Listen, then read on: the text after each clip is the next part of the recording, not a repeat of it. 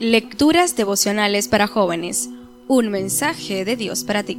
Cortesía del Departamento de Comunicaciones de la Iglesia Adventista del Séptimo de Gascue, en Santo Domingo, capital de la República Dominicana, en la voz de Jacna Enríquez. Hoy, 11 de marzo. La fe que transforma. Pero Dios mismo los ha unido a ustedes con Cristo Jesús, y ha hecho también que Cristo sea nuestra sabiduría nuestra justicia, nuestra santificación y nuestra liberación. Primera de Corintios capítulo 1 versículo 30. Ayer meditamos en cómo Dios nos declara justos y el efecto que esto produce en nuestra vida. Hoy tomaremos en cuenta la segunda parte de esta cita.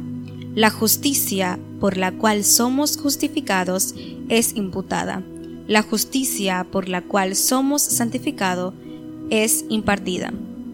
La primera es nuestro derecho al cielo, la segunda nuestra idoneidad para el cielo.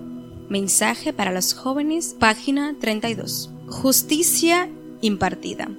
La justicia impartida es el regalo que Dios nos da cada día para prepararnos para ir al cielo. Es la acción diaria y santificadora del Espíritu Santo que procura reproducir en nosotros el carácter de Cristo. Este es un proceso paulatino e interno de crecimiento cristiano. De hecho, toma toda la vida. Siempre es constante crecimiento. Esto me recuerda un relato. La familia estaba lista para dormirse. La empleada doméstica fue a asegurar las puertas. Abrió para echar un vistazo y repentinamente le colocaron un revólver en la frente. Le ordenaron silencio y la amordezaron y entraron. Comenzaron a llenar varias bolsas con los objetos valiosos de la casa. El jefe subió al segundo piso para buscar dinero, pero le esperaba una sorpresa. Allí estaba la abuela de la familia, arrodillada, y le colocó el revólver en la cabeza y la hizo poner de pie. Es un asalto, señora. Ella, le dijo que lamentaba su pérdida de tiempo, pero que él no podría continuar con el asalto. Le ordenó que guardara el alma y que se sentara. Entonces la tomó de la mano y le hizo ver que estaba muy joven para andar en estos malos pasos.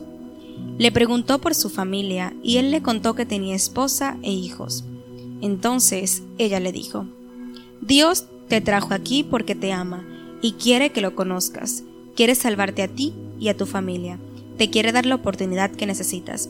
La señora le regaló un ejemplar de las escrituras y oró por su familia. Él se disculpó, bajó al primer piso y dijo a sus hombres, pongan todo en su lugar y vámonos. En el barrio cuentan que la banda se disolvió, porque en un asalto algo extraño le pasó al jefe, y ahora es diácono de la iglesia adventista, donde asiste la familia que estaban asaltando. Lo más extraño, dicen, es que ahora él trabaja en la empresa de aquella familia. Dios te dice hoy, si necesitas cambiar, ven a mí. Amén.